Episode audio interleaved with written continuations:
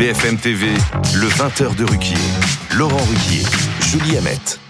Madame, Monsieur, bonsoir. Bonsoir Julie. Bonsoir Laurent, C'est notre à tous. deuxième déjà Julie. On est heureux déjà de se On est retrouver. très heureux. Et de vous retrouver aussi ce soir, chers téléspectateurs de BFM TV. Mais avant de donner le sommaire, justement, à ceux qui nous regardent, peut-être on peut présenter nos quatre débatteurs. Nos quatre Petit débatteurs changement du par rapport à soir. hier. Ben oui, gros changement même. Fred Hermel, journaliste, bienvenue à vous. On accueille Bonsoir. Louison, dessinatrice de presse, très contente de vous retrouver. On a bossé il y a quelques temps ensemble.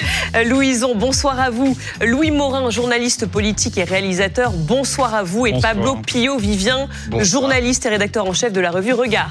Qui connaît bien la maison. Qui connaît très bien la maison. BFM TV. Alors, venons-en à ce qui a fait la une de l'actualité aujourd'hui, l'écologie à la française du président Macron, puisque on a pu le voir à la une du Monde, le but est de réduire de 55% nos émissions de gaz à effet de serre d'ici 2030. Alors, le chemin est long, comme le souligne ce dessin signé Coco dans Libération.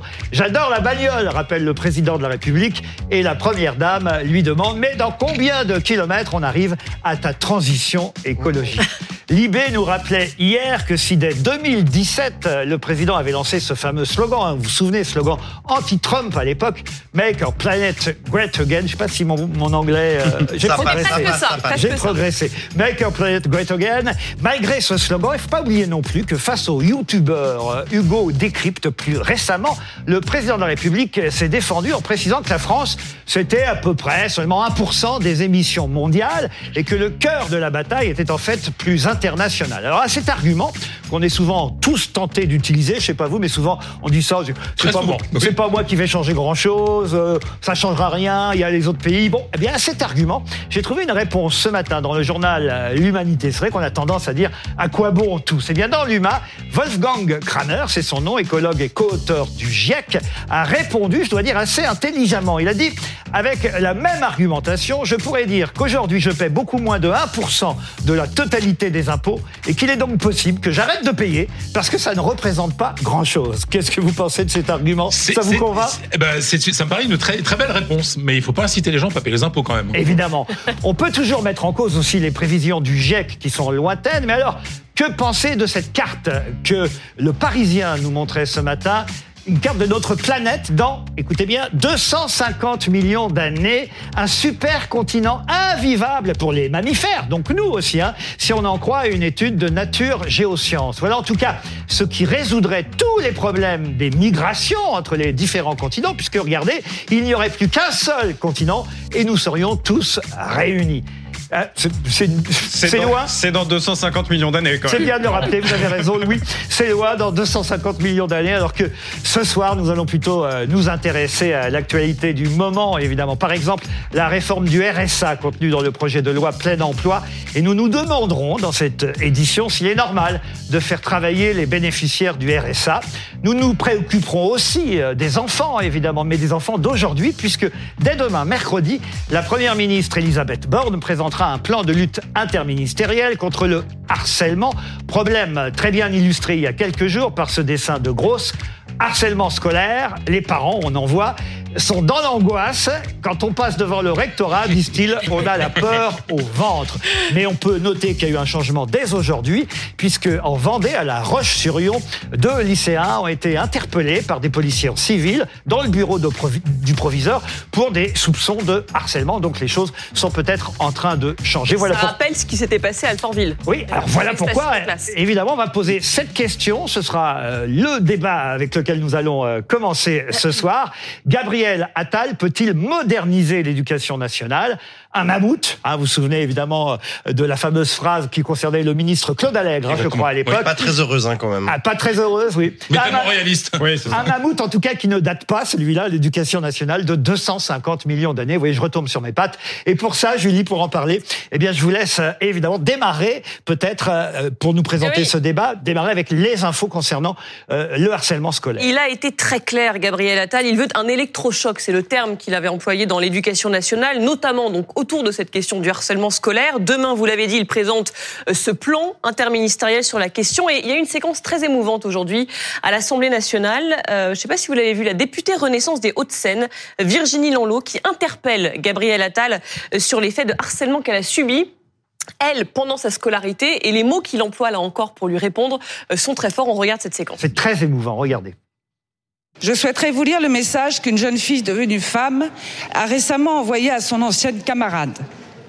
Il y a des années de cela, j'ai subi de ta part harcèlement, humiliation et attouchement. Ces agissements ont bousillé ma vie d'enfant et d'adolescente. J'ai pu me reconstruire et construire une famille formidable.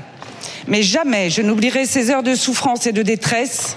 J'ai pensé à une période d'énoncer ces agissements. Cela fait maintenant plus de 40 ans. C'est loin, mais indélébile.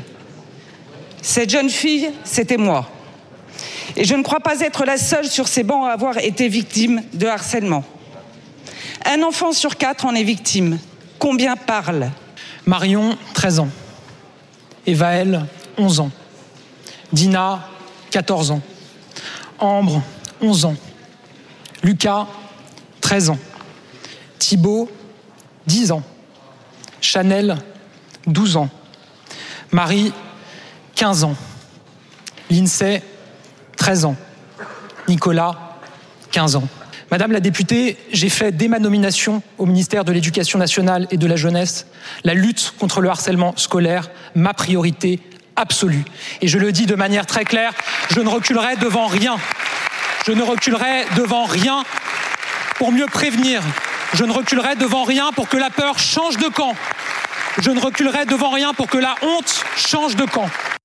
C'était une séquence très très émouvante. Euh, Je pense que là-dessus on est euh, tous d'accord.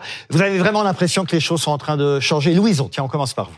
Peut-être que d'avoir mis un ministre qui a été un élève il n'y a pas très longtemps. Vous voulez dire, C'est peut-être la 34 solution. ans, 34 ans, Gabriel Oui, bah, Attal. Avec des études un peu longues, ça peut. C'est peut-être la solution. On a- dire, il sort à peine de l'école. ça Voilà, il sort, il a encore le cartable, les marques sur, le, sur les épaules, peut-être. On verra, et parce que dire les choses et être ému, c'est une chose. Faire en sorte que, voilà, on écoute les parents, les élèves et la suite. Vous faites déjà euh, râler. euh, Ah. Fred. On fait- il fait déjà des choses. On vous appelle Fred ou Frédéric d'ailleurs? Fred, c'est très bien. Fred, très bien. C'est les gens qui m'aiment m'appellent Fred, Ah, donc. bon, alors euh, on verra alors. alors, non, mais, mais ben, il a déjà fait des choses. Un mois, il a déjà fait des choses. C'est-à-dire que maintenant, ce sont des harceleurs qui doivent changer d'établissement. Et ça, c'est une mesure concrète. Vous savez, je ne veux pas faire de mauvais jeu de mots, mais il n'a pas peur des vagues. Gabriel Attal, enfin un ministre de on avait l'éducation dit pas pas de jeu de mots dans cette émission. Bah oui, en bah oui, vous bah enfin, vous savez, le pas de vague, qui a été euh, la règle pendant euh, des décennies dans l'éducation On nationale. en étouffe France. les affaires, c'est ce qu'on Voilà. disait. Et ben maintenant, non. Maintenant, il n'a pas peur des vagues. Il parle, il dit des choses. Et, et franchement, ça fait un gros changement. Il a déjà rapport- annoncé plusieurs choses. Vous avez raison, les harceleurs qui doivent changer de classe Oui, et non plus le harceler, et cet audit sur la gestion euh, des cas de harcèlement au cours de, Louis. de la dernière année 2022. Louis Morin. Oui, je suis en train de, de réaliser un, un documentaire sur Gabriel Attal, donc on a l'occasion de le suivre en fait depuis plusieurs mois. Et ce qui est frappant sur Gabriel Attal, c'est qu'il a cette volonté, euh, ce, cette détermination à agir par rapport à ses prédécesseurs et par rapport à d'autres personnalités politiques. Pourquoi? Parce qu'il a de l'ambition, tout simplement. C'est-à-dire que c'est pas en réalité. Alors évidemment, ça aide probablement le fait qu'il ait été élève il y a pas si longtemps, mais il a de l'ambition et il sait très bien que pour continuer en politique, demain, il faudra qu'il présente J'ai un bilan. l'impression qu'on fait trop de compliments au ministre Non, de non, non, non, mais que ça la réalité, c'est que c'est aussi un sujet je- sur lequel pardon. on peut agir Pardon, rapidement. Louis, mais je vois Pablo euh, faire la grimace Non, à côté. Je, je dodeline de la tête parce que. Ah, vous dodelinez. Oui, je dodeline. je fais comme ça. Euh, parce que euh, e- effectivement, euh, force est de constater qu'il fait des choses. Enfin, en tout cas, il essaye de faire des choses. Il dit, euh, il dit qu'il va faire des choses. Euh, il y a les, les, les harcelés, les harceleurs, pardon, qui doivent changer de lycée. Ça, c'est très bien. D'établissement scolaire, c'est très bien. Après, il y a cet audit. Nous, on a reçu sur ce plateau à BFM beaucoup d'associations qui encadrent, qui aident les élèves et les familles d'enfants harcelés. Euh, ils sont là, genre un audit, mais en fait, pourquoi faire? Nous, Non, ce- mais- nous, attends, attends, on- ils savent en fait ce qu'il faut faire. Ils savent où est-ce qu'il faut mettre de l'argent. Il faut qu'il y ait des personnels en fait qui soient euh, spécif- spécialisés dans tous les établissements scolaires pour aider ces cas de harcèlement. C'est vrai dans qu'un le audit- plan Oui, mais l'audit, l'audit, en fait, on sait ce que c'est. L'audit, en fait, c'est systématique. On fait un audit et puis oh, c'est Non, pour les on, est, calendes on est obligé de faire un audit. Un audit, une réunion, un comité théodule. Voilà, il faut respecter-. Effectivement, il a Vous raison. Un Il faut respecter les corps intermédiaires, il faut respecter les syndicats, il faut respecter les process. Mais ils ont des- Et encore plus dans l'éducation nationale, parce que justement, si vous voulez vous attaquer au mammouth, c'est important de respecter que chacun se sente respecté. La réalité, c'est que demain, ils vont présenter un Le plan problème, c'est qu'il y a une urgence, hein, non, mais c'est vraiment très important. Pas, ils, ils attendent pas. Ils n'attendent- pas l'audit pour agir. Demain, ils présentent un plan interministériel avec des brigades harcèlement, avec euh, la bien. confiscation des téléphones portables. Mais c'est très bien. Et pour le coup, laissons-lui la chance. Moi, je sais pas s'il va réussir, mais laissons-lui le bénéfice du doute parce que l'enjeu est quand même beaucoup trop important. Peut-être Ça qu'on fait peut des regarder. années. C'est qu'on a laissé du doute à Emmanuel Macron sur l'écologie. Pareil, il a fait des audits, des machins. Ça se bagarre, ça se bagarre dans la cour de récréation. Peut-être qu'on peut regarder quand même ce qui est prévu parce qu'il y a ce plan qui sera donc annoncé demain et voici les quelques pistes euh, donc qui ont été euh, qui ont fuité Euh, le numérique euh, c'est très important le contrôle de la majorité numérique à 15 ans la confiscation du téléphone portable voire le bannissement des réseaux sociaux pour les harceleurs là-dessus question ça veut dire quoi le contrôle de la majorité numérique à 15 ans? Je veux dire dans tous les cas on peut quand même avoir accès à des sites comment est-ce qu'on Oui, mais il y a contrôle des ça? moyens ça semble techniques aujourd'hui, justement. Enfin, le- il y a des moyens techniques qui permettent de d'empêcher que, que des jeunes harceleurs euh, euh, puissent s'en servir pour harceler. Parce qu'aujourd'hui, les, les réseaux sociaux sont une arme pour harceler. Ce ne sont pas que les insultes à l'école, ce sont les, les, les messages envoyés en dehors de On l'école. n'a pas, on n'a pas laissé beaucoup parler euh, Louise. Non, On- parce que là, enfin, moi, je peux prendre votre téléphone et envoyer des messages à quelqu'un d'autre. C'est-à-dire que c'est quand même très, très limité de penser que ces jeunes gens qui sont dans un principe de meute un peu et qui, qui attaquent une proie vont pas prendre le téléphone du copain pour aller faire la même chose qu'avec le sien. Ouais, mais le On peut copain leur n'aura peut-être pas confisquer. envie d'être responsable de quelque Ouais. chose. euh, Tu vois, si, si ça commence à devenir dangereux, on a vu encore les arrestations aujourd'hui dangereux de Oui. harceler quelqu'un, on n'aura peut-être pas envie de prêter son on portable. réfléchira deux Voilà, fois avant voilà. de le faire. C'est des ados, hein. réfléchir deux fois, je suis pas Vous n'êtes pas convaincu. La Vous êtes sanction, ça a toujours marché, maman, hein, Louison hein, c'est- Non.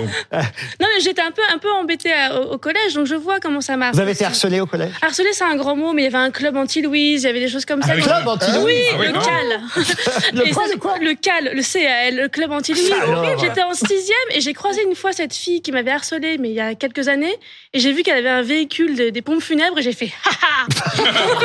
On la salue ce soir. Qui a été harcelé ici? Louis, euh, Morin, Pablo Non, non, non, non. Mais par contre, j'ai vu des phénomènes de harcèlement. Oui, j'ai vu pas mal de phénomènes euh, de harcèlement. Moi, j'étais, euh, voilà, il y avait- il y a 20 ans, j'étais, j'étais, j'étais effectivement au collège.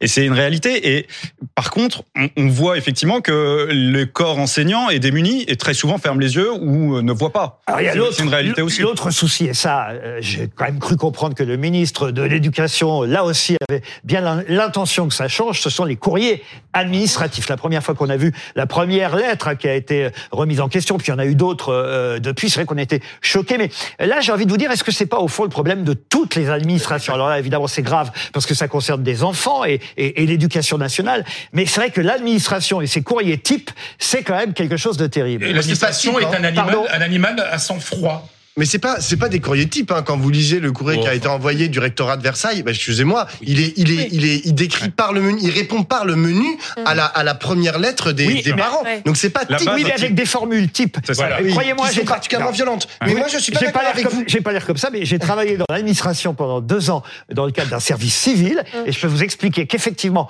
on a des lettres types administratives avec des formules types. Alors évidemment, après, euh, à l'époque, il n'y avait pas de copier-coller comme aujourd'hui, donc c'est encore plus simple aujourd'hui, évidemment, de personnaliser les courriers administratifs. Il n'empêche que ce sont des formules purement Il y a une administratives. trame, D'ailleurs- il y a une trame qui est, qui est, qui est très claire. Et l'administration, ce que j'ai, est un, est un animal à sang froid. Et, et ce qu'il y a de dingue, c'est que- qu'un rectorat, enfin, ils sont là quand même pour protéger nos enfants, quand même. C'est l'autre administration. Et quand vous parlez à tous tous les profs, par exemple, qui se plaignent, ils se plaignent rare, ils se plaignent parfois des élèves, des parents, mais surtout ils se plaignent de la Un mot. structure, de, de l'administration qu'ils trouvent totalement déconnectée de Mais d'ailleurs, d'ailleurs, la rectrice, l'ancienne rectrice de Versailles, en l'occurrence, qui est responsable de ce courrier de la honte, comme l'avait appelé Gabriel Attal, n'était pas du tout au courant. Elle s'est excusée. Alors maintenant, elle est à la tête d'un groupe privé d'enseignement, mais elle dit euh, j'ai pas eu connaissance du courrier. Euh, elle le qualifie d'inadmissible. En gros, elle dit c'est les services juridiques qui ont géré non, mais ça, pardon, et moi j'en suis désolée, Julie. je n'étais pas au courant. Julie, vous avez raison. Elle s'appelle Charline Avenel. Elle a été remplacée par un monsieur qui s'appelle Champion. Au moins, il a un nom euh, qui nous laisse quelques espoirs euh, pour l'avenir. Mais c'est le nouveau recteur de l'Académie de Versailles, monsieur Champion. Mais lui, au moins, il a été prof. Donc peut-être quand même, il connaît le milieu. C'était pas son cas, elle. du tout, ouais. Au point même, et j'ai lu ça il y a quelques jours. J'imagine vous qui suivez le sport et le football revient toujours dans toutes les conversations, au point même qu'elle a été candidate au poste de la direction générale de la Fédération française de football. C'est-à-dire qu'au fond, ce sont des gens qui sont là pour manager, quel que soit, on va dire, le domaine. C'est une carrière de haut fonctionnaire. Elle a mais justement, mais- C'est une carrière de haut fonctionnaire et peu importe le sujet. Alors que non, je suis désolé. mais je pour l'éducation, je suis désolé. Pour l'éducation, il vaut mieux avoir des gens qui s'y connaissent. un peu. Pablo. Oui, non, c'est vrai, mais je peux pas vous laisser jeter l'opprobre comme ça sur toutes les administrations. Moi, par exemple, il y a une administration que je que je fréquente souvent, les impôts, exactement. Parce que j'ai toujours des problèmes avec les piges, les machins, je me trompe tout le temps. Et dans, Mais c'est vrai que c'est compliqué les Non, veux- non, non, non, pas mais effectivement, c'est un problème de riche. Tout le monde ne paye pas des impôts. Mais je peux vous dire que quand j'appelle les impôts, immédiatement, en fait, ils me trouvent une solution. Ils sont très civils au téléphone. Ils sont très, ils sont très amènes. Et à chaque fois, ils m'offrent des solutions. Je confirme euh, que les impôts marchent très bien en Ben, France. ben oui, mais, mais C'est pas négligeable et ils sont humains en fait dans leur rapport parce qu'ils considèrent que oui, je peux me tromper Tout le monde ne dit pas comme vous. Dans un cas, il s'agit de faire rentrer de l'argent. Dans l'autre cas, il, s'agit au contraire de réussir à mettre des moyens Ce pour. qui est juste, ce qui est juste, c'est que le problème du harcèlement. harcèlement, en fait, c'est un problème global. Il y a un problème. Ce que ce qu'on ce qu'on dit Pardon, pas, hein, c'est qu'il y a 10% pardon, des élèves. vous comparez aux impôts, je vous jure qu'il y a certains, c'est pas mon cas et peut-être heureusement le cas de personnes ici, mais il y a certains citoyens qui se jugent aussi harcelés par les impôts. Ça arrive aussi. Ça arrive aussi. C'est un autre domaine. C'est moins grave, sûrement, parce que certains le méritent. Évidemment, c'est moins grave que l'éducation nationale, mais tout de même. Mais revenons au sujet principal, justement, l'éducation nationale, avec quelqu'un qu'on a en ligne qui s'appelle William Lafleur, qui a été prof, qui a démissionné. Il est resté quelques années prof. On va lui demander d'ailleurs combien de temps, William Lafleur, avez-vous été prof Vous qui avez exercé l'ex plus beau métier du monde, c'est le titre de votre livre. Vous m'entendez? Je- bonjour, euh, j'ai exercé Bonjour. pendant 12 années. 12 années. Et vous avez démissionné, pourquoi? Rapidement, vous pouvez nous le dire? Ah ben c'est ça serait long, mais en gros bah c'est tout un tas de choses comme la question des salaires, la question du management. Vous avez vu de l'institution euh, plutôt malveillante qu'on a, euh, le rapport aux élèves qui devient compliqué avec les classes surchargées, euh, voilà tout un tas de choses qui m'ont poussé vers la sortie et qui ont poussé énormément de collègues vers la sortie. C'est pour ça qu'aujourd'hui il manque euh, 3000 profs à l'appel. En tant que prof, vous avez été témoin de cas de harcèlement? Oui, bien sûr. Dès ma première année, le, le harcèlement, en fait, on peut le voir au quotidien. Alors, ce qu'il faut euh, vraiment noter, c'est que c'est pas si facile que ça en tant qu'enseignant de remarquer les cas de harcèlement, parce que c'est pas comme dans les films américains, vous savez, où tout le monde jette une boulette de papier sur l'élève euh, dès qu'il a le dos tourné. En fait, c'est beaucoup plus insidieux. C'est des petits ricanements, c'est des choses qui se passent parfois dans les couloirs, parfois à la maison avec le, le cyberharcèlement.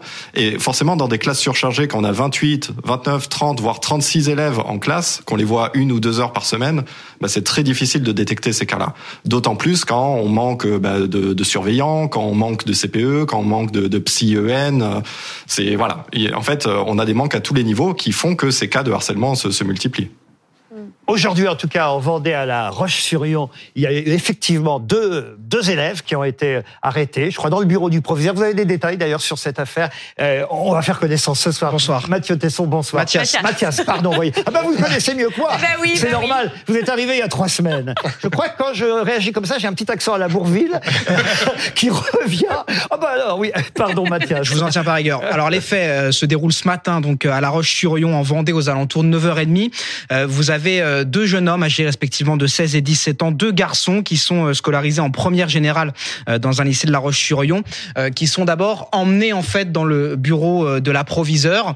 C'est un membre de l'équipe pédagogique qui se charge de prendre ces deux jeunes garçons et de les emmener dans le bureau de l'approviseur. Et ensuite, eh bien, c'est la police, les policiers locaux qui interpellent ces deux jeunes garçons âgés de, de 16 et 17 ans, des fonctionnaires qui sont en civil à ce moment-là. Les choses se font manifestement discrètement, voilà, qui tranche un petit peu avec les faits de la semaine dernière euh, d'Alfortville. Et pourquoi sont-ils interpellés? Eh bien, parce qu'une jeune fille de 15 ans, qui est elle scolarisée en seconde, décrit des faits de violence qui se seraient déroulés selon, selon elle dans les toilettes euh, de cet établissement. Parce que Mathias, la semaine dernière à Alfortville, il n'était pas en civil et ils sont allés directement arrêter euh, le collégien euh, dans la classe. Et en Et- ça, c'est une grande différence. Et ça avait suscité énormément d'émotions à la fois des élèves, des parents d'élèves, l'équipe pédagogique également. Là, les choses se sont faites autrement avec donc des fonctionnaires de police qui sont en civil, qui attendent les deux jeunes élèves euh, dans le bureau de l'approviseur. Ce ne sont pas eux qui vont les chercher euh, manu euh, militari. Euh, voilà pour euh, cette différence entre euh, ces deux. Mathias, euh, Lafleur, euh, pardon, pas Mathias, décidément, je, je, je me trompe de, William. de, de, prétron- de prénom. William Lafleur, vous avez entendu, euh, j'espère, euh, ce que vient de dire notre spécialiste euh, éducation ici à BFM TV. Euh, Oui. comment vous auriez réagi, vous, si vous aviez appris que deux, deux élèves avaient été euh, arrêtés dans l'enceinte même euh, de l'établissement scolaire?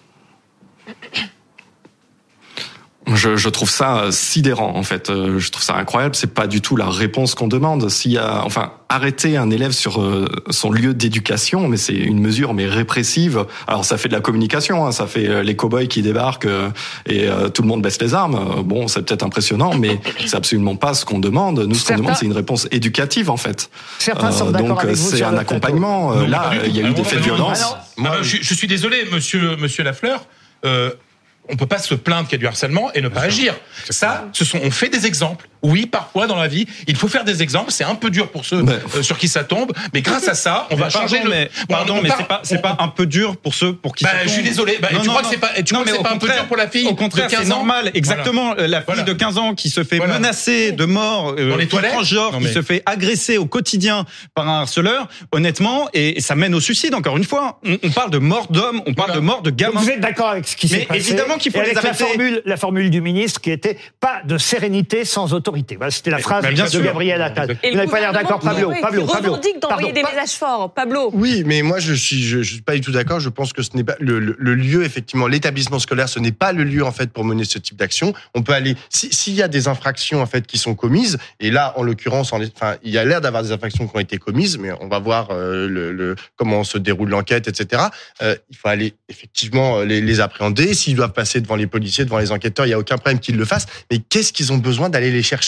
À la fois à Alfortville dans la le salle de lieu, cours sur le lieu de leur méfait. Mais parce que Puisque vous- le vous- harcèlement oui, a lieu à l'école. La réponse, la réponse Fred, de en l'autorité fait, ce que vous fait à voulez- l'école. mais Vous, ce que vous voulez, c'est faire peur aux gens. Oui, et oui, c'est ce qu'a dit Gabriel. Attal. Et moi, Oui, ça, oui. ça m'emmerde. Parce Oui, qu'il oui. dit, euh, oui, on, la, la peur doit changer de camp. Bah Je suis oui, désolé, bah il n'y a pas. Non, mais là, vous faites une erreur. Il n'y a pas deux camps, en fait. Il n'y a pas le- les harceleurs et les harcelés. Vous savez combien il y a d'élèves Vous savez combien Vous savez Non. Vous savez combien il y a d'élèves harcelés à l'école? Il y en a 10%, 10%. C'est colossal. Ça fait combien d'harceleurs? Ça fait à peu près un million quand même d'élèves Ça fait harcelés combien chaque année. d'harceleurs? Mais d'harceleurs, tous les autres sont harceleurs pour autant, hein, Pablo. D'accord, mais il y en a au moins un pour un. Donc ça Oui. fait au moins 10% de harceleurs. Bah oui. On peut dire même deux ou trois. Donc ça fait 30 pour un tiers d'harceleurs, on va dire. C'est vraiment à la louche. Oui. Mais donc c'est énorme. Donc tous ces élèves-là, vous allez faire quoi? Vous allez Mais non, mais en suivant tôle la- mais Pablo, Donc c'est un problème c'est suivant la gravité Donc, des faits. Là, si la police est intervenue, ils sont, ils vont pas aller en D'accord. ceux-là. Mais même, même les changer systématiquement de, de- d'établissement scolaire ou quoi. Ce que je veux dire, c'est, et je, je pense qu'il faut les changer d'établissement Ah bah, scolaire. heureusement. Exactement. Mais ce que je veux dire, c'est qu'il faut aussi mener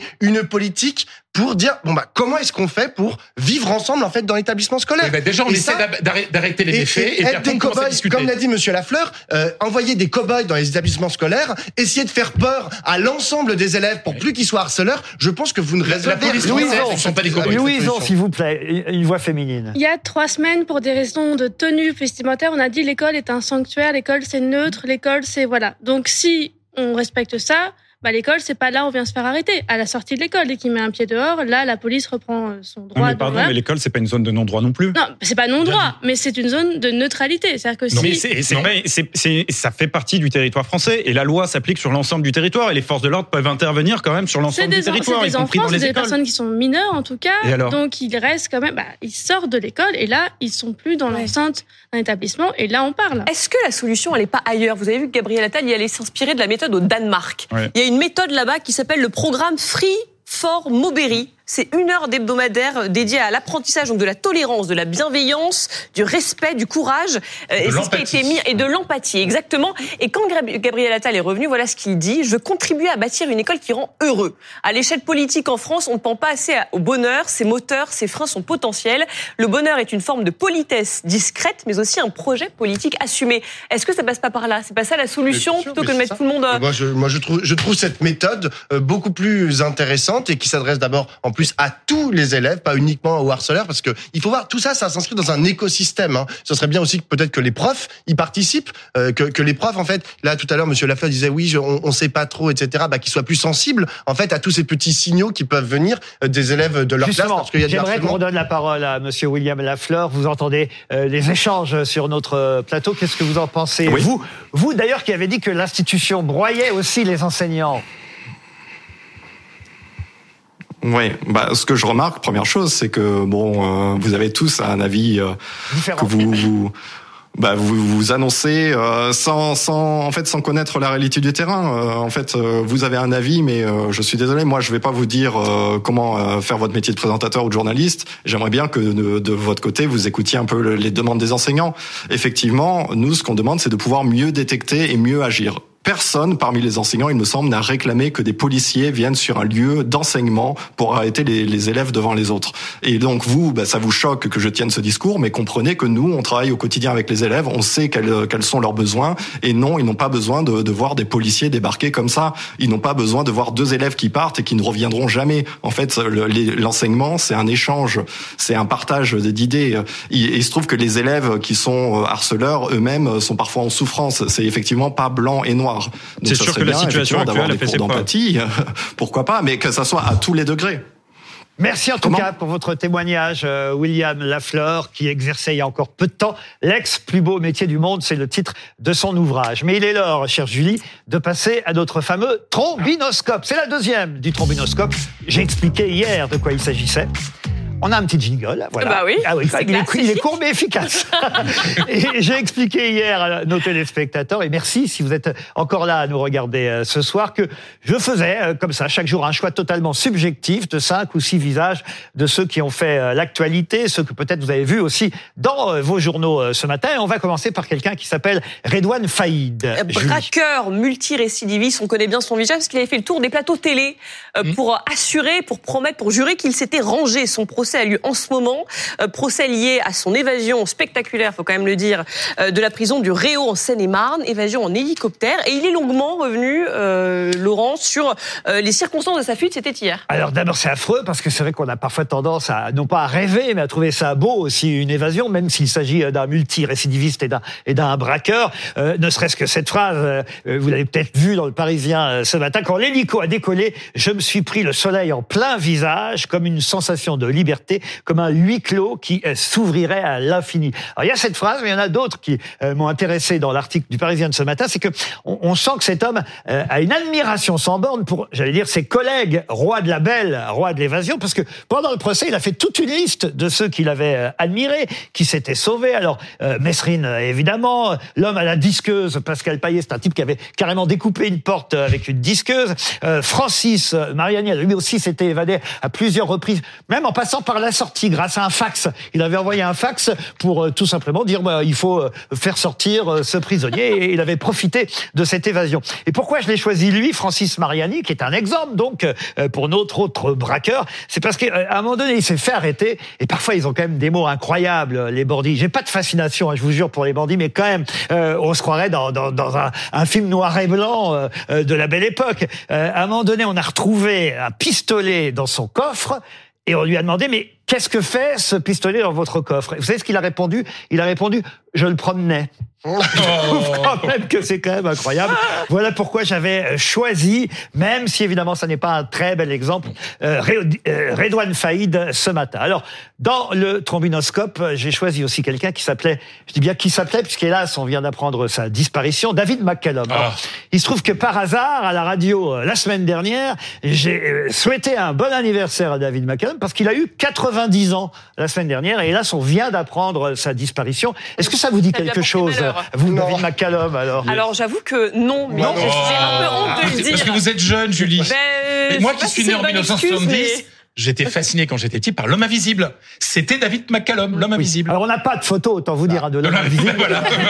Mais si, alors, parce que c'était très drôle, parce qu'à l'époque, évidemment, il n'y avait pas les trucages qu'on a aujourd'hui. Alors comment il faisait pour faire euh, l'homme invisible? Il lui mettait des bandelettes autour du visage, ce qui fait qu'on a pendant très longtemps jamais vu le visage, euh, évidemment, de, de cet acteur. Mais il se trouve qu'on l'a vu dans d'autres séries, et dans d'autres films, parce que c'est aussi l'homme des agents très spéciaux. Oui. Une série plus récente, là on le voit, c'est euh, ces dernières années, parce NCIS. que voilà, Ah, vous le connaissez dans NCIS Mais euh, non. Ah, moi, c'est là, moi, c'est là où je le Je connais me pas. suis renseigné pour l'émission, Laurent. Ah ben c'est bien, c'est bien de Je ne l'avouer. regarde pas NCIS. Et, et puis il y a un film évidemment, La Grande Évasion, Ah, avec ouais. Steve McQueen. Avec- Merveilleux. alors, évidemment, il y a un lien avec euh, le personnage précédent parce que ce film a marqué euh, notre génération. Pardon, je sais pas si vous êtes à peu Oh, pas très loin. pas très loin. Pas bon, très ça loin. va. Euh, ouf, j'ai cru que j'avais fait une gaffe.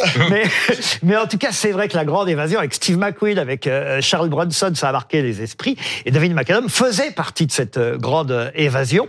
Et, et alors, sur le tournage de La Grande Évasion, il était déjà marié. À ce moment-là, il s'est marié deux fois, David McCallum. Il y avait Charles Bronson, qui est tombé amoureux de la femme de David McCallum. Et, Ça arrive. et sur le tournage, Bronson a dit à David McCallum, je vais épouser ta femme. Et cinq ans plus tard, il a effectivement piqué la femme de David McCallum. C'est horrible. Elle est partie oui. avec Charles Bronson. C'était une autre Il a rien grande... dit. David McCallum a rien dit. Il a laissé faire le truc. mais tu as vu, tu, bon, le destin. À, à Charles Bronson, on ne, Voilà, on ne lutte pas contre Charles Bronson. Et, et- et c'était la deuxième grande évasion du film, l'épouse de ce pauvre David McCallum qui vient de décéder à l'âge de 90 ans. Et David McCallum faisait de la musique aussi. Il avait une grande carrière dans la musique Oui. avant d'être acteur. Et il y a une chanson très connue de Dr. Dre et Snoop Dogg que vous connaissez tous, qui s'appelle The Next Episode, qui est un sample. Si tu la connais pas. Moi, moi, je les connais. Qui est un sample de David McCallum. Et en fait, quand vous allez écouter, vous allez faire Ah, Ouais. bah oui. Et euh, c'est une musicalité jazz, c'est vachement bien. je. Le nom suivant dans mon trombinoscope, peut-être vous ne le connaissez pas encore parce que il est dans les journaux depuis peu. Il s'appelle Stéphanos Kasselakis. Alors il est grec et c'est lui qui dirige maintenant euh, le parti de gauche d'opposition, euh, évidemment euh, en Grèce. On ne s'y attendait pas parce qu'il était quasi inconnu il y a encore euh, quelques semaines. Vous en savez plus sur ce grec Mais qui oui. apparaît dans les Bah, journaux. c'est vrai qu'il a un, un destin hors du commun. Euh, Stéphanos Kasselakis, ex-trader de Goldman Sachs, il a plutôt une bonne tête. Euh, on le voit ou pas? Non, on le voit pas. La, la On va le voir, tête on va de, le voir. de Kasselakis, élu donc ce dimanche à la tête du sur parti gauche. surtout. hein. Pourquoi Ah oui. Pourquoi? Ah bah sur, sur Instagram, il est en bras de chemise comme ça, il pose, on a l'impression, c'est vraiment le, le, le beau gosse hollywoodien avec C'est une pas mâchoire Mélenchon, quoi. carrée. Mais c'était un peu la même chose. Pas le physique, on avait dit pas le bien. physique. Non, non, mais Ah, là, lui, vous le c'est à Il a des gros muscles et Mais tout. bien sûr. Enfin, d'ailleurs, c'est un peu, c'est un peu son héritier. Alors, cela dit, effectivement, euh. Il falloir apprendre son nom. Ouais, hein. va falloir apprendre son nom. Et il a fait toute une partie de sa carrière aux aux États-Unis et il revendique même, euh, eh bien, cette mentalité américaine, ce qui est quand même assez surprenant pour un Mais le parti. plus surprenant, ce euh, n'est pas ça. Et c'est ce sur quoi, évidemment, la presse euh, s'attarde euh, aujourd'hui, euh, ne serait-ce que dans le journal La Croix. Il y a tout un portrait aujourd'hui de, de, de ce garçon, parce qu'il est homosexuel, il ne s'en cache pas, et, euh, et il a gagné, malgré tout, les élections de son parti, alors que là-bas, euh, en Grèce, le mariage entre personnes du même sexe est interdit, et évidemment, euh, la religion, euh, l'Église orthodoxe interdit euh, l'homosexualité. Mieux, même euh, les Crétois, qui sont plutôt euh, conservateurs et qui ont participé à l'élection, ont quand même voté majoritairement pour ce garçon. Je l'ai choisi parce que je me suis dit, avec la, polémique qu'on a en ce moment sur les chants de supporters, ne serait-ce que, on en a parlé ici même hier soir au Paris France, il y a quand même des bonnes nouvelles. Les choses changent, les choses changent, et ça, euh, cette euh, information-là, donc vous n'êtes pas d'accord Non, non, si, si, sur, sur la question de Voyez le l'homosexualité, côté positif des choses. Non, mais ça, c'est vraiment, effectivement, le, le verre à moitié plein. Après, euh, moi, je suis désolé, mais c'est plutôt un candidat de la droite de Syriza, donc, euh, ce, Ah oui, alors ce- vous, vous parti. placez politiquement. Ah bah oui, mais, mais, mais Il c'est est vrai. passé à gauche pour toi. Enfin, Bah oui. mais le type, avait- le type était trader. Il a gagné beaucoup d'argent. Oui, et mais maintenant parce il se que, rachète en une fait, en face de lui, il y en avait des gens très bien. En face de lui, il y avait des gens très hein. bien. Il y avait notamment une femme qui se présentait contre lui, qui représentait plutôt l'aile gauche de Syriza. J'aurais préféré que ce soit elle qui gagne plutôt, plutôt que lui, mais. Vous êtes je suis jamais content, Pablo. Je, je suis pas, voilà, non, mais c'était pas mal, c'est pas mal, effectivement. Après, Puis, les, droits, les droites de Syriza, c'est quand même très à gauche. hein. Ouais. Enfin, Euh, Alexis Syriza, Tsipras a été Louis élu, Alexis. Tsipras a en 2015. Il a fait une politique d'austérité euh, dont la droite n'aurait pas rêvé. hein. exactement. Mm. Validé. On passe au dernier visage de notre trombinoscope, Woody Allen, parce qu'il y a un film euh, qui sort euh, demain. Alors un film pas très apprécié par le journal euh, Le Monde, en revanche plutôt, on va dire, conseillé par le Figaro. Alors, est-ce que c'est un hasard, euh, évidemment? Euh, Vous avez vu ce film? Non, pas encore. Mais non, mais il sort demain. Oui, mais parfois, Donc non. Ah, mais vous non, êtes j'ai une privilégiée. Je suis pas assez VIP, ne, Laurent. ne cachez pas à nos téléspectateurs que vous êtes journaliste et que vous pouvez recevoir suis des pas liens. VIP Il comme suffit de vous, les Laurent. demander. Voilà. Voyons. C'est son 50e film, euh, casting 100% français donc, euh, auquel participe Valérie Lemercier. Il est totalement sous le charme de Valérie Lemercier. Il dit Valérie a un charme fou. euh, je n'avais jamais entendu, entendu parler d'elle, mais j'ai été conquis par les extraits de ses films que mon équipe avait réunis pour moi. J'ai tout de suite été convaincu par sa justesse et sa drôlerie. Bah, alors, il prend des acteurs français parce que peut-être il a plus de difficultés aussi aux à trouver des acteurs américains aujourd'hui. C'est tout le problème de Woody. Allen. Parce qu'ils ont peur. Ils Oui. ont peur de toucher, à Woody- de, de, de tourner Non, avec Woody. Allen. Oui, pas toucher. Ils ont peur de tourner avec Woody Allen parce que vous savez la cancel culture, cette euh, euh, ce, ce bannissement de, de, de gens parce qu'il a été accusé. Mais il est il a été blanchi. tout, il continue a à été des- blanchi aux 50 États-Unis et d'ailleurs lui-même. Mais non, Fred, t'as l'impression il que il il ne cancel de quelque plus de chose. financement aux États-Unis. Il tourne en Europe parce Il que était à en Europe il a, il a, il a- Louison, Louison. Ah mais il était à Venise il y a 10 jours, enfin il est cancel, il mais est, il est cancel rien Europe. du tout. Mais- C'est juste que c'est un vieux monsieur de presque 90 ans et que peut-être que comme s'il aime la France, il a qu'à prendre sa retraite, euh, c'est bon là. Mais c'est un génie. C'est un génie. Moi, je vais me précipiter pour voir le 50e film de Woody Allen. Eh bien vous serez 4.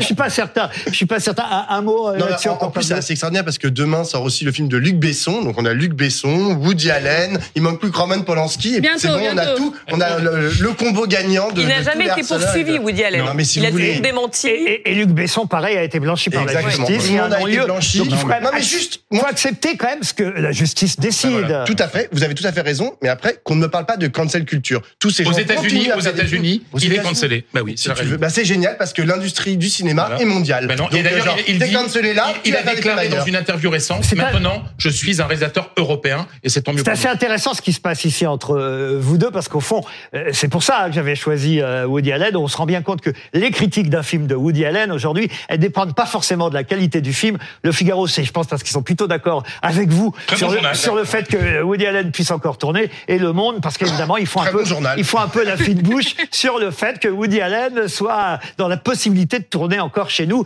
Ça montre bien que c'est pas la qualité du film qui est jugée, mais euh, le parcours de son réalisateur. Mais il est temps de passer maintenant à notre dernier débat de ce soir. Julie, je vous laisse nous présenter ce débat. Bah oui, c'est l'examen du, projet de loi pour le plein emploi qui a donc débuté euh, ce lundi à, l'Assemblée nationale. L'objectif de ce texte, bah, c'est d'obtenir un taux de chômage euh, à 5% d'ici euh, 2027.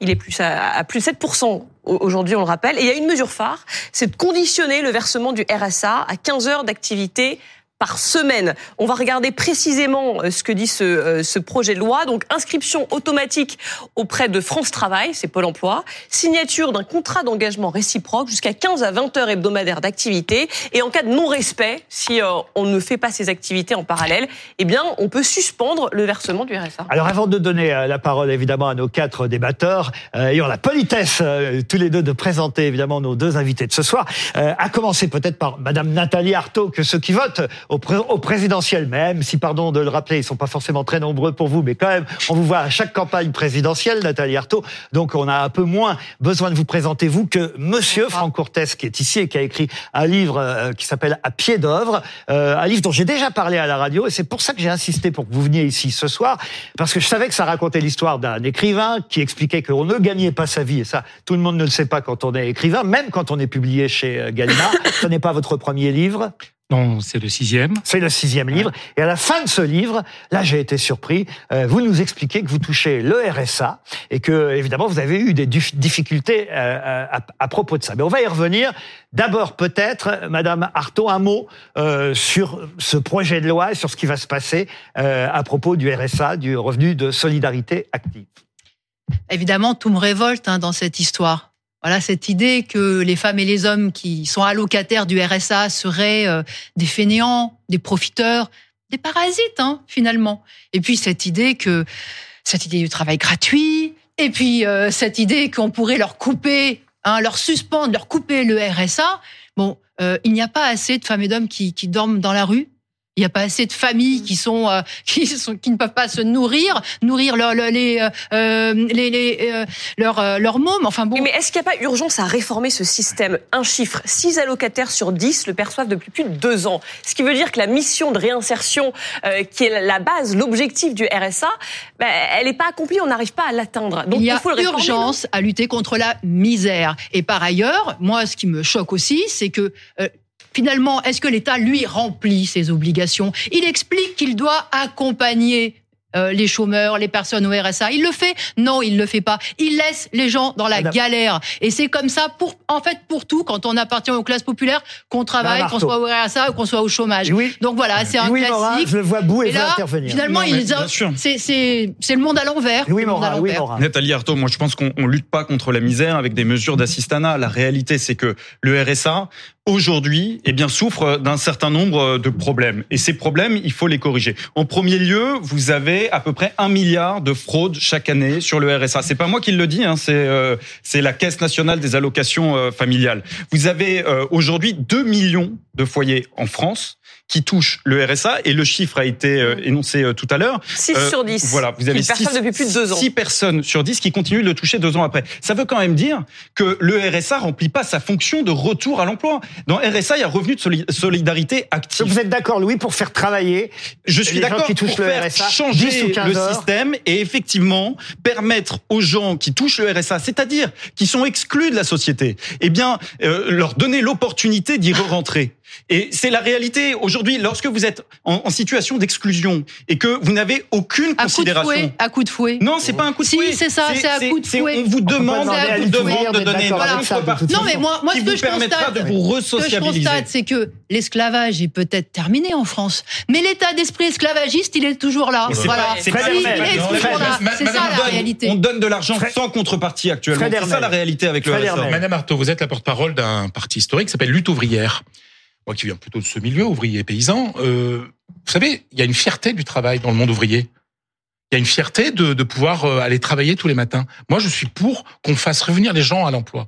Et je suis et réserver le RSA uniquement aux gens qui ne sont pas employables. Parce que nous savons très bien qu'il y a une partie des gens dans notre pays qui ne peuvent plus travailler. Ils sont tellement déconnectés qu'ils ne peuvent plus travailler. Moi, Donc, on ne suis- peut pas laisser mourir de faim. Donc, pour cette partie des gens qui ne peuvent plus travailler, oui, il y aurait le RSA. Mais après, les aider à revenir peu à peu dans le travail et retrouver cette fierté d'aller gagner son argent et de nourrir sa famille, eh ben moi, je pense c'est une on laisse- je que c'est une belle idée de gauche. On vous laisse répondre, Marteau, mais Louison d'abord. Je pense qu'on a sur le plateau quelqu'un qui est l'exemple de quelqu'un qui travaille, mais qui est parfois dans un métier précarisé par moult choses qu'il ne contrôle pas et qui est totalement obligé d'avoir cette aide-là. On vous dit depuis deux ans, il y a des gens qui, il y a deux ans, on a eu un petit Covid, on a eu quand même beaucoup de choses de secteurs qui ont été ravagés.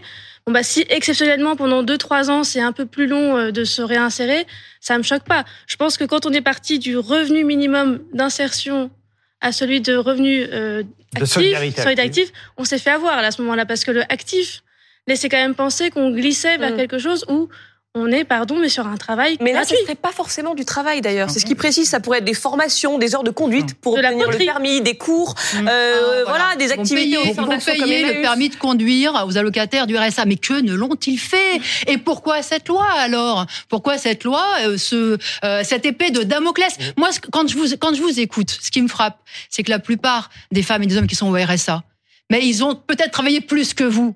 Ils ont peut-être travaillé plus que vous. Vous Ça- seulement, ils ont été sortis du marché du travail. Pourquoi? Parce qu'ils ont été licenciés, parce qu'ils ont été Madame brisés, usés par l'exploitation. parce qu'ils auront je- l'opportunité je termine sortir parce qu'un certain nombre de jeunes femmes qui aimeraient pouvoir travailler ne trouvent pas euh, de place en crèche, ne n'ont pas l'argent pour se payer un permis de conduire. Parce que vous comprenez, quand il s'agit d'aller prendre un boulot à 6 heures du matin, même dans la région parisienne où il y a des transports en commun, ce n'est pas possible. Vous ne pouvez Madame pas. Artaud, je vais donner la parole à, commun. à- à Pablo, qui euh, évidemment, j'imagine, sera plutôt euh, d'accord à- avec vous. Et je vais aller un peu dans votre sens. D'ailleurs, je vais vous faire plaisir parce que il y a une députée France Insoumise aujourd'hui. Là, c'est vrai que ça m'a surpris, qui a tweeté, euh, c'était euh, cet après-midi en direct de l'Assemblée nationale. Elle a tweeté. Alors, il faudra effectivement vérifier si c'est vraiment dans la loi et si c'est vrai, mais que désormais, les 11 000 bénéficiaires du RSA agricole euh, qui souffrent de la faiblesse de leurs revenus, car on peut travailler effectivement et, et toucher euh, le RSA en complément, en complément, eh bien ils devront faire 15 heures de travaux supplémentaires. Et là évidemment la députée dit mais alors à quelle heure? Avant ou après la traite?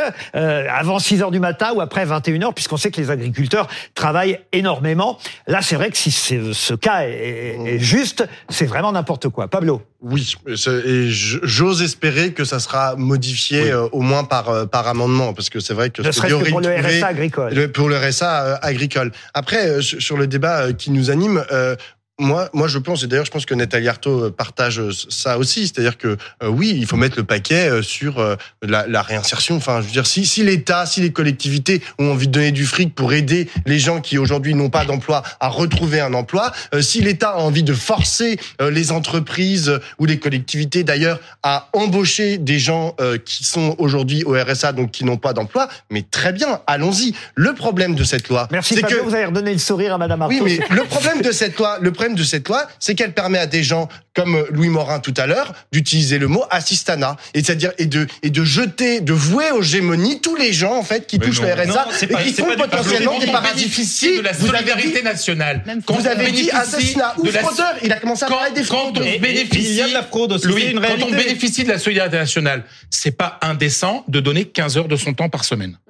Fin, fin- du débat, on y reviendra peut-être euh, dans un instant, mais euh, fin du débat pour l'instant, parce que euh, Franck Courtès vous écoute, il est écrivain, c'est un homme sage, mais il n'est pas seulement écrivain, je vous l'ai dit, parce qu'il ne gagne pas suffisamment sa vie depuis qu'il est écrivain. Vous l'avez gagné pendant longtemps, votre vie. Je vais très brièvement résumer le début de votre livre, parce que vous avez été photographe pendant 20 ans, c'est ça à peu près? 26 ans. oui. 26 ans. Photographe pendant 26 ans, puis vous en avez eu marre. Vous avez dit j'abandonne la photo. Là, vous étiez pourtant quelqu'un qui gagnait un salaire à peu près euh, convenable, enfin même très bon salaire. et, et puis vous avez dit non, je veux écrire. Maintenant, je vais faire écrivain. C'est un choix de votre part, évidemment, vous l'a reproché, votre famille euh, en premier lieu.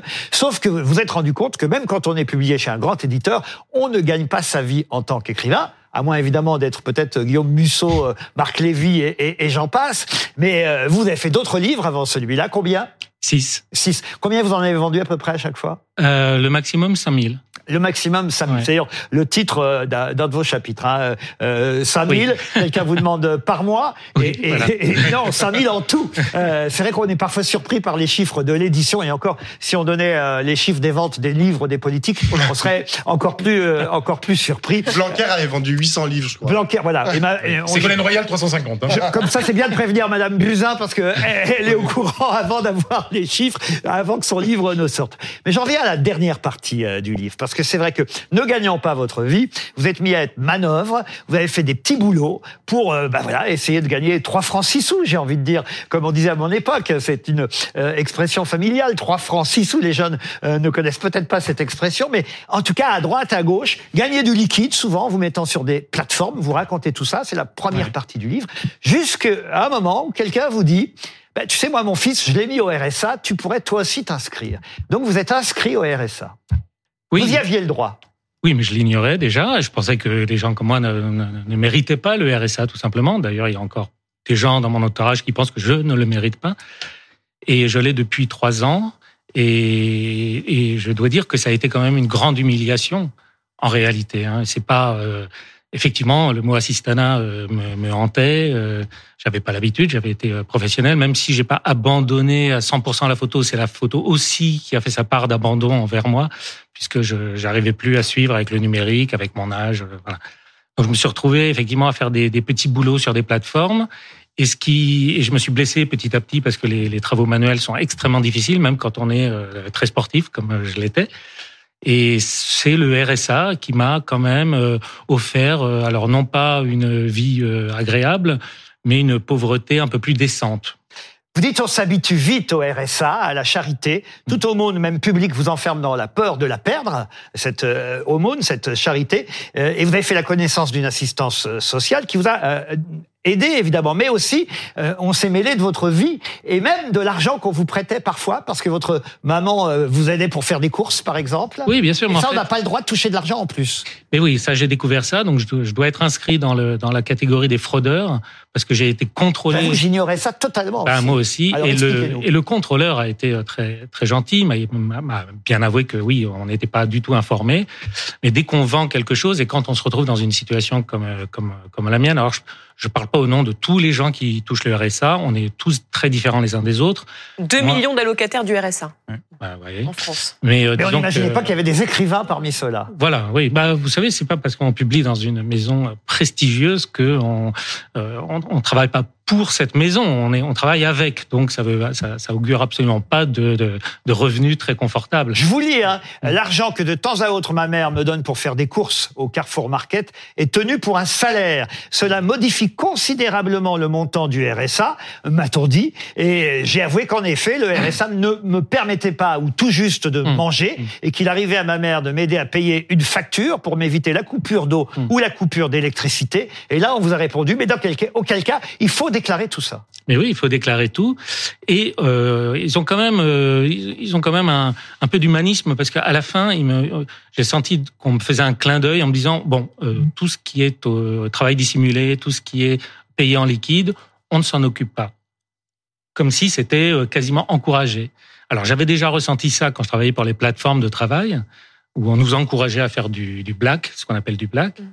Euh, alors que c'est euh, totalement immoral, et illégal évidemment. Et là, pareil, à la CAF, euh, on nous, on nous dit que, euh, Mm. ma foi, les sommes en liquide, on nous les enlèvera pas. Donc, euh, c'est- un, témoignage en tout cas incroyable. Ça s'appelle À pied d'œuvre. C'est chez Gallimard. J'en fais la pub parce que ça peut éviter que vous continuiez à être euh, au, au RSA. BFM. TV, il sera pour quelque chose. Vous saviez euh, tout ça, Fred Hermel? Euh, non, mais après que ce soit contrôlé, je, enfin, je, qu'un citoyen, euh, quand on paye les impôts, on est contrôlé, euh, quand on touche de l'argent public, on est contrôlé. Je trouve ça, je trouve ça très bien. Après, je, moi aussi, j'écris des livres et je ne gagnerai pas ma vie uniquement avec les livres. Je vis de mon travail de journaliste, donc je comprends aussi votre votre désarroi. Donc, euh, Je, je- non, j'ai rien contre les, les, les contrôles. Mon, mon père travaillait par le, le grand des hasards. Il est décédé en 82 à la CAF. Ah Donc, il a œuvré à, à, l'édification de- des, des revenus, euh, enfin, justement, à l'assistanat.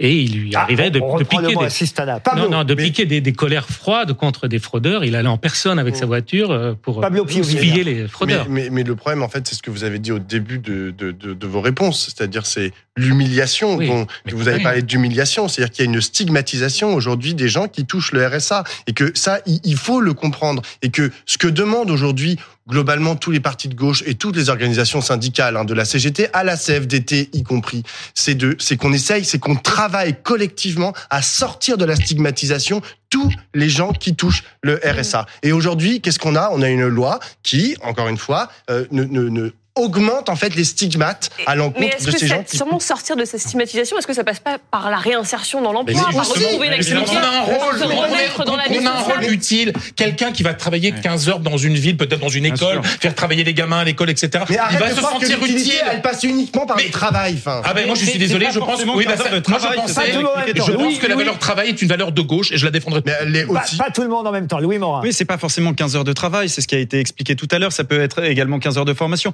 La réalité, c'est que parmi les bénéficiaires du RSA, alors j'entends tout à fait ce que vous dites, mais je pense que vous êtes plutôt l'exception parmi euh, tous les bénéficiaires du RSA. Les 2 millions de, de foyers qui touchent le RSA sont pas des écrivains, des auteurs, voilà. Et, et C'était voilà, un et- exemple étonnant et voilà pourquoi on voulait mettre Bien un sûr, et, et c'est toujours extrêmement intéressant, en effet, d'avoir aussi euh, voilà cette Tu ce, discours-là. Mais je pense qu'en effet, euh, la plupart des bénéficiaires du RSA n'ont pas les activités de Monsieur. Voilà, c'est tout. Et, et donc, et donc, effectivement, il y a aussi, et c'est une réalité, un isolement sont social. et pas Non, non, mais il y a, sont- il y a un isolement social RSA. d'une partie des bénéficiaires du RSA, et que les maintenir dans cet isolement social, ça ne les aide pas à s'en sortir. Nathalie Arthaud. Nathalie Arthaud pour répondre à Louis. Non, mais moi, je trouve que dans cette histoire, il y a un mépris incroyable, un mépris social, un mépris de classe, et c'est toujours comme ça vis-à-vis euh, des, des- des travailleurs, en fait. C'est toujours comme ça. C'est-à-dire que vous voulez leur démontrer que ça serait mieux qu'ils travaillent, mais ils le savent. Ils le savent pertinemment. Simplement, ils sont dans des situations où ils ne peuvent plus, où la société ne leur permet plus. Encore une fois, ils ont été éjectés. Là, beaucoup ont été licenciés. C'est Vous- un premier pas, Vous madame. prenez Goodyear, vous prenez... de mais arrêtez de leur faire la morale. Arrêtez C'est pas de la morale, leur la faire morale, la c'est de l'aide. Moi, vous savez, ah de voilà, de l'aide. c'est- Alors moi, ce que ce que je, ce qui me frappe aussi dans cette dans cette euh, attaque, et je dirais une attaque contre tous les travailleurs, c'est que c'est toujours la même histoire. Là, on parle de contraintes. On parle d'obligations, on parle de menaces.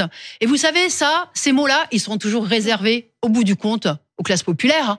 Parce que quand il s'agit là de, de Total Énergie, euh, des grands groupes agroalimentaires Ah oui, là. qui nous raquettent, qui nous raquettent en exposant leurs marges, là, il n'y a pas de contraintes. Et qui de d'impôts, et qui payent des milliards d'impôts, hein. Là, ils payent. Ils non, demandent. il n'y a jamais de contraintes. Il y a jamais. Ils reçoivent des subventions, mais mais c'est des milliards. Vous savez quand même que c'est les premiers assistés, c'est 200 milliards.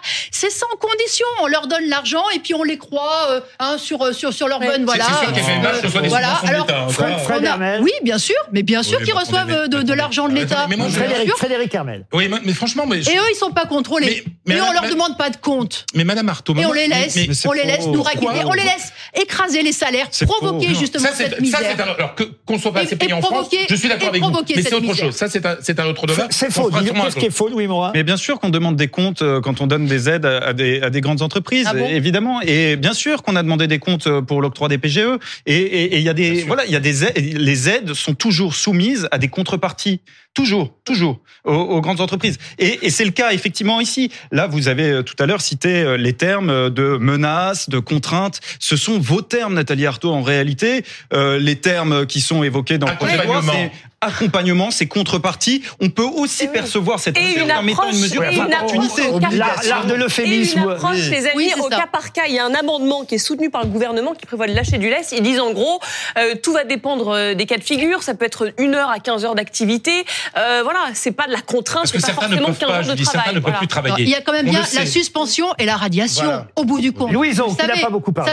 c'est- quoi si, si- sinon une contrainte? Louison, Louison, qu'est-ce que vous en pensez?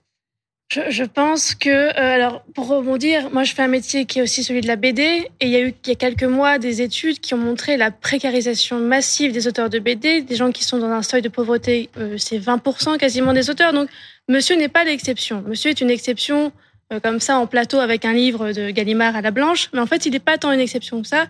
Il y a beaucoup de métiers qui demandent de faire une petite facture par-ci, de prendre un peu de blague par-là, et en fait, à la fin, on, on n'atteint pas le seuil qui permet de et on justifie. euh, on, est, on doit pointer, on doit faire des choses comme ça, on doit euh, tous les mois si on n'a pas si on n'a pas pointé le 15 mais que le 16 parce que bah on a été malade ou j'en sais rien, on est radié. Enfin, c'est quand même une vie fliquée. euh, Avec qui- des contrôles à domicile, hein, vous avez vécu ça. Oui, absolument. oui, Donc oui. c'est quand même une vie Assez violent. pour, oui. pour 600 et quelques euros si je ne dis pas de bêtises. Ouais, 607 euros pour une personne Voilà. Sans imaginez, je ne sais pas si vous vivez dans 500, une grande 500, ville, mais avec c'est. Vous êtes l'exception. 500. Seulement 40% des 525. bénéficiaires du, du RSA bénéficient d'un accompagnement.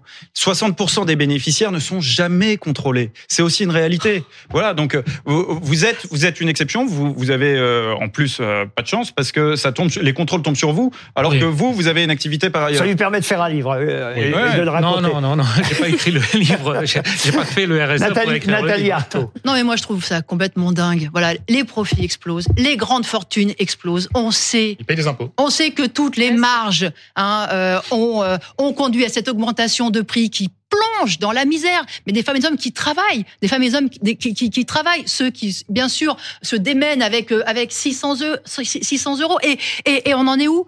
On en est à, à, les, à, les, à les culpabiliser, à les accuser de je ne sais quoi. Mais franchement, on marche sur la tête. On marche. Moi, ce que je vois, c'est que finalement, c'est une menace.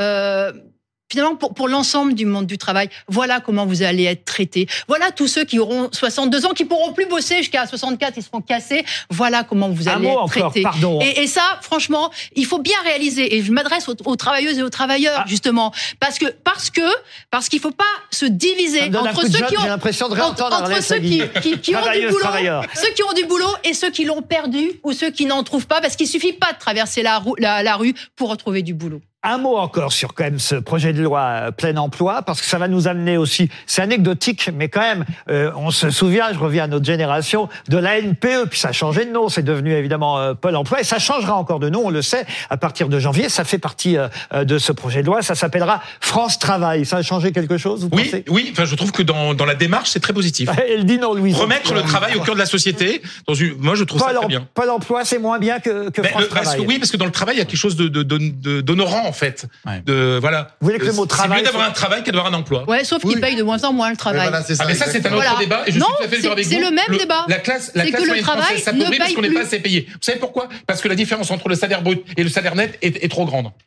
Louison. Moi, je pense que pour avoir une référence de nos âges, c'est comme Twix et Raider. Hein, ça a le même goût à la fin, en fait. Excusez-moi, mais euh, Ouais, toi t'es plutôt Twix et moi Raider. Hein. France. Travail, ça changera quelque Bah, chose Ça changera au moins effectivement la perception parce que Pôle Emploi c'était quand même euh, Oui. terriblement sinistre. Oui. Donc euh, voilà, France Oui. Travail effectivement c'est plus dans l'air du temps. Mais France Travail, ça veut dire que tous les. Français vont être dans le système. Non, non, mais- mais ça, C'est ça, toi qui le dis. C'est toi Non, mais qui c'est la loi. Non, mais c'est dingue, c'est dingue. Mais C'est pas moi, c'est la loi. hein. Tous ceux qui imposent des salaires de misère, tous ceux qui méprisent le, le- le monde du travail, rien, ils les humilient, hein, ils se, se font les chantres du travail. Ah oui, ils aiment le travail. Quand ce sont les autres qui le font, le Ah non, boulot, non, ah non. et quand ça leur C'est pas apporte moi, du c'est pas ma fric, famille, madame. si c'est ça, Non, c'est non. ça. Bah, Moi, j'ai été élevé dans le goût du travail, madame. Exactement ce que j'entends aujourd'hui. Finalement, vous savez aujourd'hui ceux qui bossent le plus. C'est ceux qui galèrent le plus. Et les véritables parasites dans cette société, ils sont pas du côté des classes populaires. Non, jamais. C'est Bernard y compris, Bah évidemment Eh ben que voilà. ce, sont Eh ben, ceux, ce sont tous ceux qui captent aujourd'hui l'essentiel des richesses. Et là, on parle de dizaines, de centaines de milliards. Donc, on est effectivement dans une société euh, d'accumulation à un pôle avec euh, des espèces, les, les, les- les nouveaux rois des temps modernes, hein, qui, Je suis- euh, euh, qui Je suis obligé de vous interrompre, tondent Nathalie la-. Juste la une phrase, le- euh, parce que je vous vois. Juste, je veux juste revenir sur le. très vite, hein. Voilà. On n'est pas des exclus de la société, on est des exclus du travail. On est dans la société, on a des enfants, des femmes, des maris, on, on vit avec vous tous. On est juste exclus du travail. Merci en tout cas à tous les six d'avoir accepté de débattre sur ce sujet. Je vais laisser nos téléspectateurs, ceux qui regardent BFM TV ce soir, avec Julie Hamet. Vous restez avec nous. Hein. Ah oui, elle reste jusqu'à 22h. Moi, je suis oui. tranquille, je vais au restaurant. Vous allez on va, vous coucher on- va Ah boire non. des coups, nous, pendant ce temps-là. Ah non, on va peut-être vous regarder, tiens, quand même. Parce Ouais. que, ah vous oui, me oui. laissez un petit peu, vous me laissez une petite place. Je Et vous aussi, 22 hein, vous regardez Julie Hamet et je vous retrouve demain soir à partir de 20h, bien sûr. Merci déjà d'avance pour votre fidélité.